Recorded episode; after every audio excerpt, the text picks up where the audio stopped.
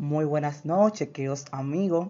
Para mí más que un placer y un gran privilegio estar con ustedes en este espacio conversando con Gerald. Su servidor, quien le habla, Gerald Mateo, para mí más que un, un privilegio compartir con ustedes en esta temporada nueva que estamos viviendo. Eh, en esta noche vamos a estar hablando sobre lo que es el miedo. ¿Qué es el miedo? ¿Qué nos causa miedo? cómo afrontamos el miedo y todos esos factores que nos van a ayudar. Como sabemos, esta temporada es conociendo nuestras emociones y el miedo, aunque no nos gusta asimilarlo, es parte de nuestras emociones. ¿Qué es el miedo? El miedo es la reacción que se produce ante un peligro. ¿Qué nos produce, qué nos produce miedo? La variedad de estímulos que genera esta emoción en nosotros son tan enteros, tan extensos, que se nos hace imposible enumerarlos. Cualquier cosa puede provocar miedo en una determinada persona. Si cabe destacar que todos estos estímulos tienen en común que se puede adquirir por distintas vías, tales como a través de la cultura, por aprendizaje vicario. No hace falta que la persona tenga contacto directo con el estímulo al que tiene miedo. Basta con observar esta reacción en una persona que tenga de referencia. Por acondicionamiento, condiciones, acondicionamientos clásicos. Vamos a poner un ejemplo de pequeño Albert, un niño de dos años al que Snick, padre del conductista radical, e instauró el miedo a las ratas. Esto lo consiguió de la siguiente manera. Al principio el niño no mostraba miedo a nada. Skinner le acercaba una rata al niño y no le causaba ninguna reacción emocional. Simplemente quería jugar con ella. Sin embargo, Skinner quiso desarrollar el miedo en el niño, con lo que cada vez que le presentaba la rata provocaba un intenso ruido estímulo incondicionado que generaba miedo en el niño, el cual se ponía a llorar simultáneamente. A medida que se iba repitiendo los, las asociaciones entre el ruido, estímulo incondicional y la rata, Alben iba adquiriendo un miedo más intenso hacia la rata, que se convirtió en estímulo condicional. Este hasta tal punto que el pobre niño finalmente generalizó ese miedo a todas las cosas blancas. Es esto, es lo que se denomina condicionamiento clásico y es un método muy utilizado dentro de la psicología clínica para superar las fobias. Por ejemplo, ve, ese es un tratamiento que lo usa la parte de la psicología clínica para que tú eh, eh, eh salgan de, esos, de esas fobias, de esas cosas que te dan miedo, que las cucarachas, que las ratas, que las arañas, que las culebras, todo ese tipo de miedo, con tratamientos y con técnicas, nosotros la podemos eh, recuperar. Procesamiento. Cuando sentimos miedos, creemos que tenemos una baja capacidad de control y de predicción. No obstante, consideramos que necesariamente hacerle frente de manera inminente y para ello movilizamos toda una serie de comportamientos. Siempre evitamos o escapamos de aquello que nos produce ese temor. Cuando algo te da miedo, tú das la forma de evitarlo. Eh, si hay una cucaracha en una esquina, tú cruzas por la otra. Si una, algo lo que, te, lo que te da miedo, nosotros tratamos de evitarlo. Pero ¿Has pensado tú alguna vez en tu vida que el miedo tiene algo positivo? ¿Hemos analizado que el miedo, tú le puedes sacar algo positivo al miedo? Veamos, ¿qué, ¿para qué sirve el miedo? ¿Qué tú le puedes sacar al miedo de positivo?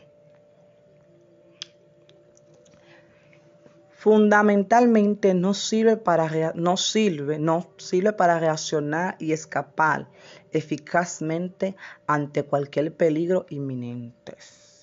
El miedo nos paraliza y nos hace fijar toda nuestra atención en el estímulo desencadenante. Además, en aquellas cosas en las que sea necesario, nos facilitará las conductas defensivas. O sea, cuando algo te da miedo, e, ese estímulo te hace que tú te frises y te concentres en eso que te da miedo. Entonces te activa las defensas que hay en ti y tú, sin darte cuenta, pa, viene y mataste a la cucaracha por el miedo a verla ahí frente a ti. O sea que el miedo te hace activar las defensas de tu cuerpo. Entre, otras, entre otras reacciones fisiológicas se encuentran las siguientes. Un aumento de la presión cardíaca, sudoración, dilatación de pupilas, descenso de la temperatura corporal, aumento de la conductancia de la piel, aumento del tono muscular, llevando incluso al agotamiento. Además, hay veces que el estímulo elicitado de esta emoción genera en nosotros una respuesta de sobresalto cuando se produce de forma muy inesperada. Todo eso es lo que causa el miedo en nuestro cuerpo.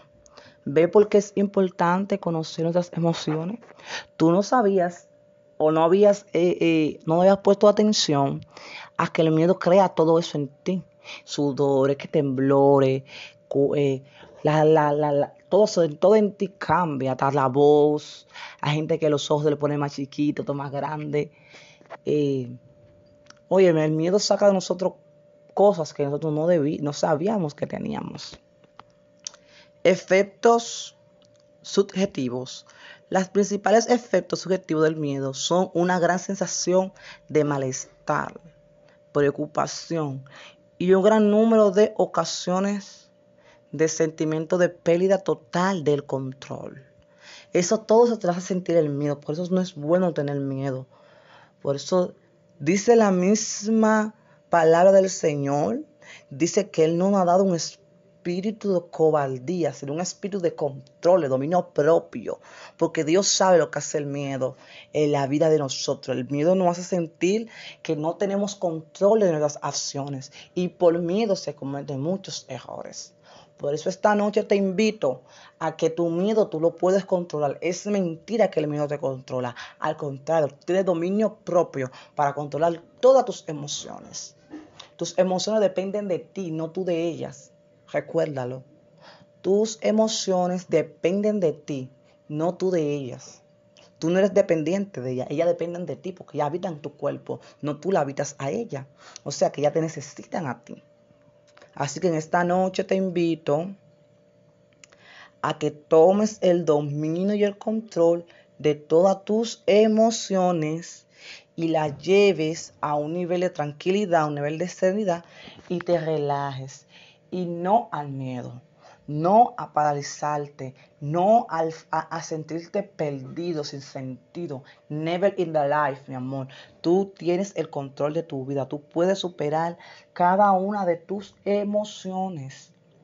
Así que en esta noche te invito a que el miedo no sea un causante de frisarte. No te frises por el miedo, al contrario, crece, elévate, sube por encima de tus, de tus sentidos y supera toda barrera que la vida te esté poniendo.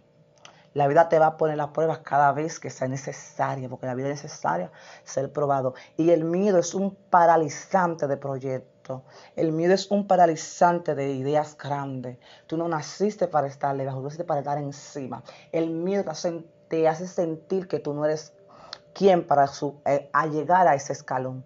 El miedo te frisa a un nivel tan grande que tú, se te olvida el diseño y el proyecto para lo que tú has sido creado. Por eso esta noche te invito a que no le des entrada al miedo. Échalo fuera de tu vida y recuerda, todo lo podemos en Cristo que nos fortalece. Se despide de ustedes y el Mateo. Bye bye, pasen buenas.